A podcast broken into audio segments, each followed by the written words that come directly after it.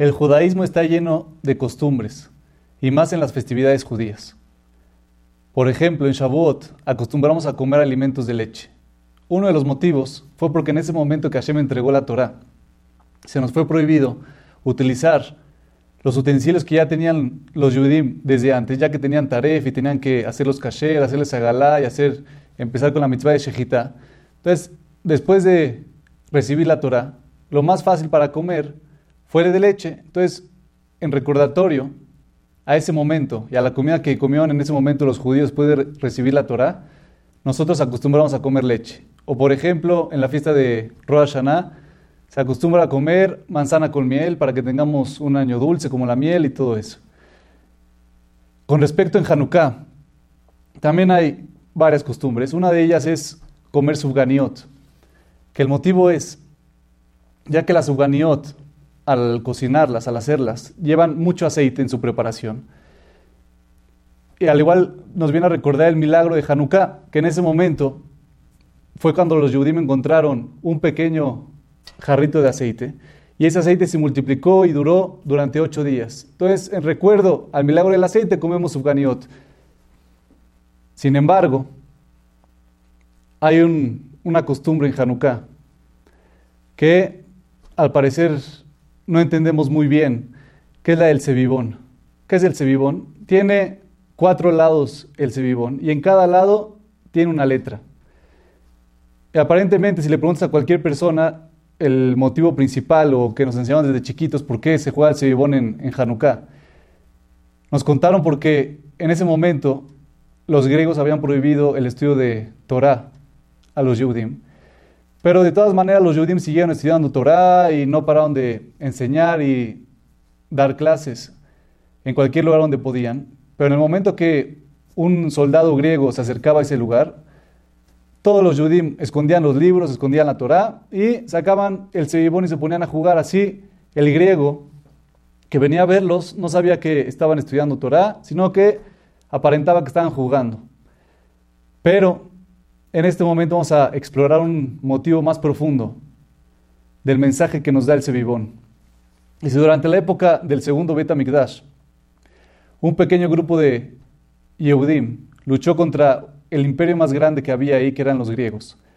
Y como sabemos, los pudieron superar, pudieron ganar la guerra y reconquistar Jerusalén y reinaugurar el servicio del, del A pesar de que la guerra duró muchos años más después de este suceso de Hanukkah, que fue el 25 de Kislev, cuando los Yehudim volvieron a reconquistar el, el Bet y volvieron a prender de nuevo la menorá.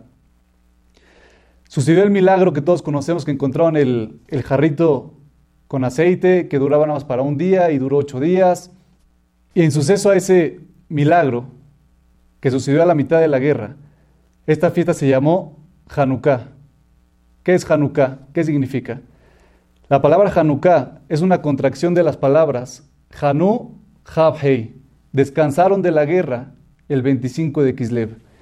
Pero es algo extraño, ¿Por qué llamaron a esta fiesta Hanukkah?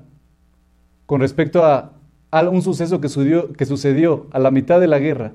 Y no se esperaron hasta que finalice la guerra para festejar. ¿Por qué a la mitad de la guerra? Cuando tuvieron un descanso, decidieron llamarle Hanukkah la fiesta y lo tomaron como días alegres. Para entender, primero trataremos de entender el rol de los milagros en general y el rol del milagro de Hanukkah en particular. Dice, como sabemos, nos dicen Jajamim que no hay diferencia tal entre un milagro y la naturaleza. Todo es prácticamente lo mismo. La única diferencia es que los milagros que vemos cotidianamente y vemos constantemente, nos acostumbramos tanto que ya lo vimos como naturaleza. Y otro de los motivos que nos cuesta ver los milagros y nos cuesta ver la mano de Hashem en nuestra vida es que estamos metidos en nuestra rutina. Vamos de un lugar para otro, ya tenemos todo planeado desde que nos despertamos, vamos a trabajar, el coche, el súper, citas, fiestas. Estamos en constante movimiento y no podemos analizar ni ver los milagros que nos suceden en, cada momento. El objetivo de un milagro, cuando se quiebra la naturaleza, es para llamarnos la atención y decirnos que Hashem está ahí y que Él controla todo. Incluso puede cambiar la naturaleza. Es por eso que la festividad de Hanukkah fue llamada así. ¿Por qué? Reflejado un momento de calma cuando tuvieron los Yudim en la guerra. Fue en ese momento que tuvieron un poquito de calma, donde pudieron analizar realmente la mano de Hashem, todos los milagros que había hecho con ellos en esa época, que le pelearon pocos contra muchos y débiles contra fuertes y pelearon contra el imperio griego que estaba en ese momento. A la mitad de la guerra y a la mitad de ese ajetreo y esa rutina, no tenían ese momento de paz y tranquilidad para analizar todo lo que les había sucedido. Fue solamente cuando llegó el 25 de Kislev, cuando descansaron un poco y tuvieron un poco de tranquilidad, cuando realmente se pudieron dar cuenta de la grandeza y los milagros que Hashem les había dado.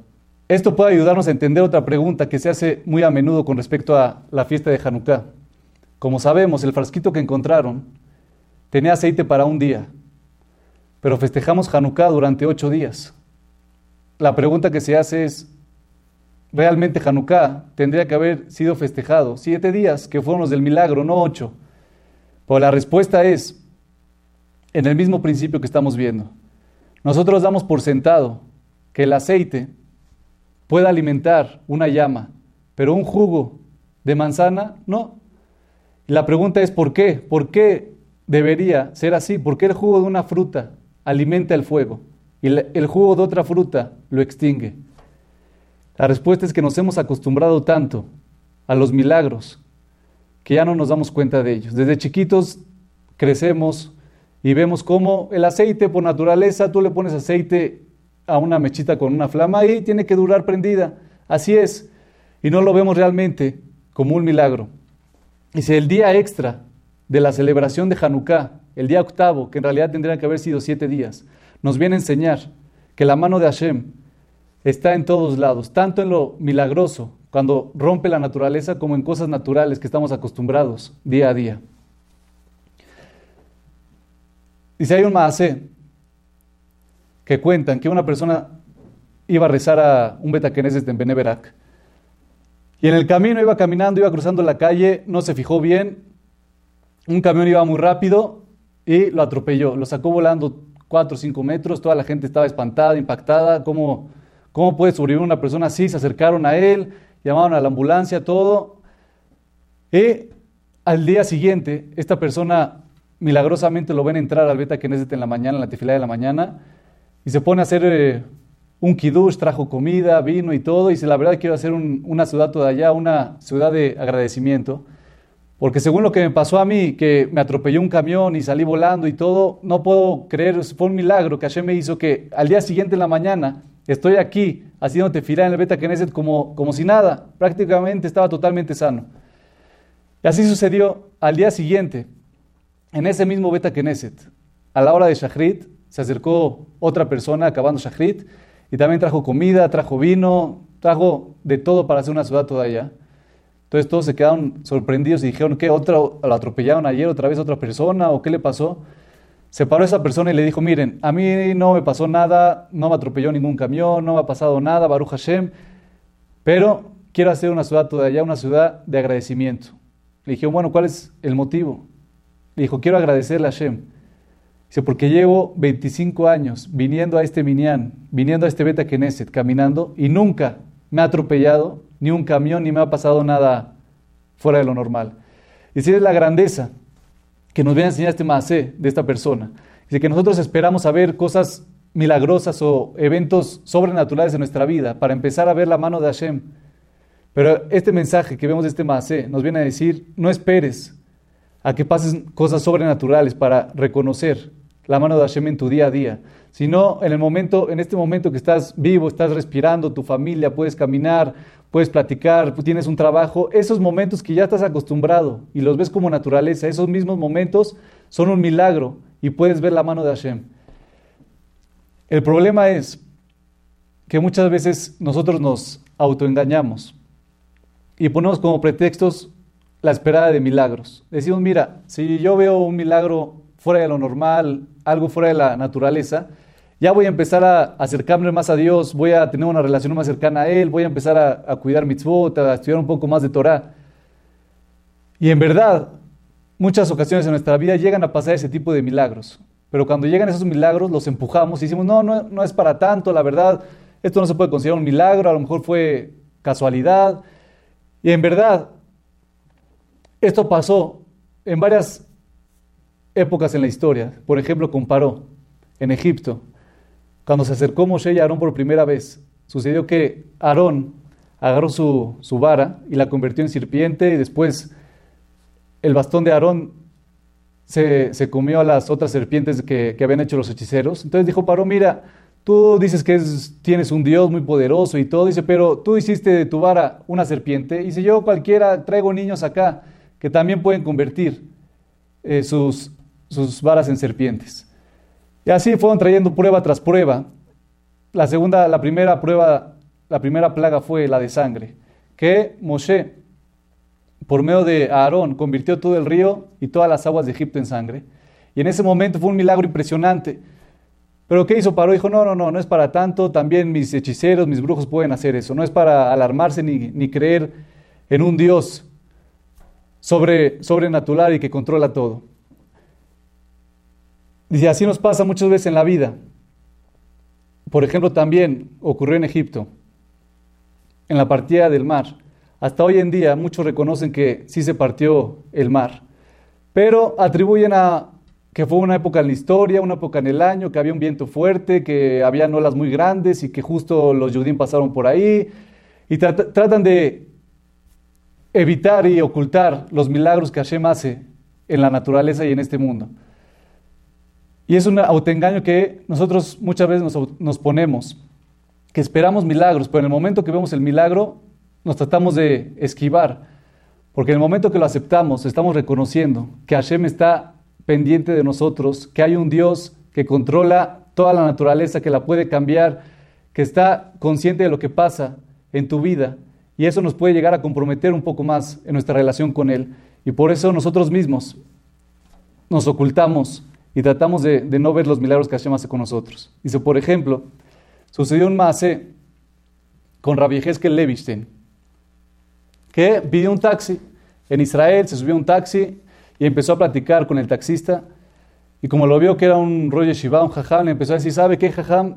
Le empezó a decir el conductor, yo tengo un amigo que hace pocos años, era, éramos amigos desde chiquitos, no teníamos nada que ver con la religión, totalmente alejados, pero sucedió algo en su vida de mi amigo que lo hizo cambiar por completo y hoy en día es religioso, está casado, tiene hijos, cuida Shabbat, tefilín, tefilá, usa kippah. Su vida dio un giro por completo. Entonces el jajam le preguntó, bueno, ¿y qué fue lo que sucedió? ¿Qué pasó en su vida de, tu amigo que le hizo cambiar tan drásticamente?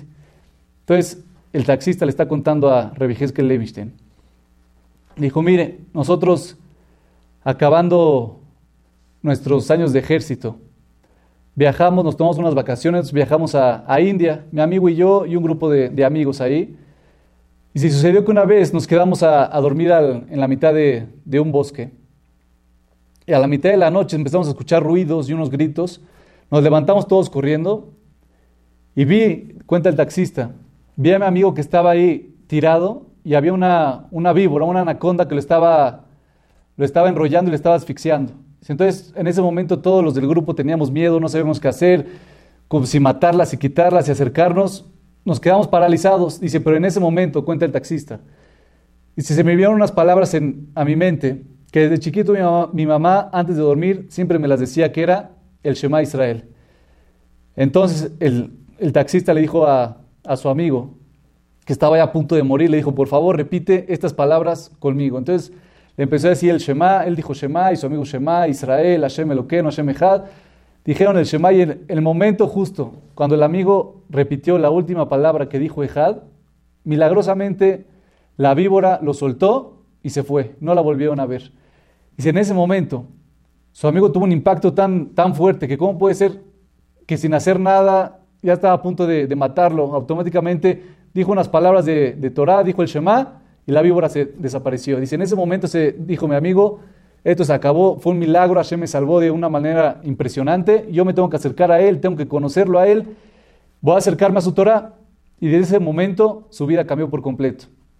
Le preguntó Rabbi Heskel Levistein, le dijo, bueno, está bien, entiendo que, que tu amigo tuvo un impacto tan grande y por eso decidió acercarse a Dios. Dice, pero tú estabas ahí, tú qué cambio hiciste, en qué mejoraste, tú viste cómo se salvó, tú fuiste el que dijiste las palabras, a ti se, se te vino justamente a la idea, es el, el pasuk del Shema, ¿qué cambio hiciste en tu vida? Entonces el taxista le contestó a que Levichen, dijo, mire Jajam, el milagro no me sucedió a mí. Y aparentemente esto es algo irónico. Él estaba ahí, él vio, él vio cómo se salvó su amigo. ¿Cómo puede ser que su amigo sí recibió ese mensaje y él no? Si la respuesta es como estamos viendo. Los milagros están alrededor nuestro. Solamente depende de nosotros si los queremos ver. Y muchas veces, cuando ya vemos el milagro, buscamos pretextos y decimos que fue la naturaleza o no me sucedió a mí o no, no era tan, tan grande lo que me pasó o fue casualidad para no comprometernos y no acercarnos a Dios. Es lo que nos trae de vuelta al mensaje del Cebibón. En los cuatro lados del Cebibón hay cuatro letras diferentes. Las letras que tiene son Nun, Gimal, Hei y Sin, que son las iniciales de, las palabras Nesgadol, Ayasham. Un gran milagro ocurrió ahí. Mientras el Cebibón da vueltas y está girando, es imposible ver las letras que están escritas ahí. En ese momento son invisibles. Apareciendo esas letras solamente cuando se frena. El mensaje que nos viene a dar el Cebibón es el igual que nosotros. Nos comparamos a Él. Cuando estamos inmersos en nuestra rutina, cuando vamos girando de un lugar a otro y estamos en nuestra rutina y de la oficina a la casa y de la casa a una fiesta y al restaurante y a una boda y al trabajo, estamos tan metidos en la rutina que no podemos ver las letras que están escritas en nuestra vida que nos dicen, hay un milagro grande que está ocurriendo aquí. De solamente cuándo vamos a ver la mano de Hashem, cuándo vamos a poder observar realmente los milagros que nos ocurren diariamente en cada momento de nuestra vida, así como en el Sebibón. El único momento donde se pueden ver las letras es cuando se frena. El único momento donde nosotros podemos ver la mano de Hashem es cuando nos frenamos, cuando tomamos un descanso y nos detenemos a observar la vida que tenemos, todo lo que Hashem ha hecho por nosotros, así como la fiesta de Hanukkah. Cuando los Yehudim se pudieron dar cuenta de todos los milagros que Hashem les había dado, justamente cuando lograron descansar el 25 de Kislev. Si quieres realmente valorar tu vida y ver la mano de Hashem alrededor tuyo, tómate un tiempo de vez en cuando para analizar todo lo que Hashem ha hecho por ti, día a día. Dice, como dijo Albert Einstein, hay dos maneras de ver la vida. Una es creer que no existen milagros. La otra es creer que todo es un milagro.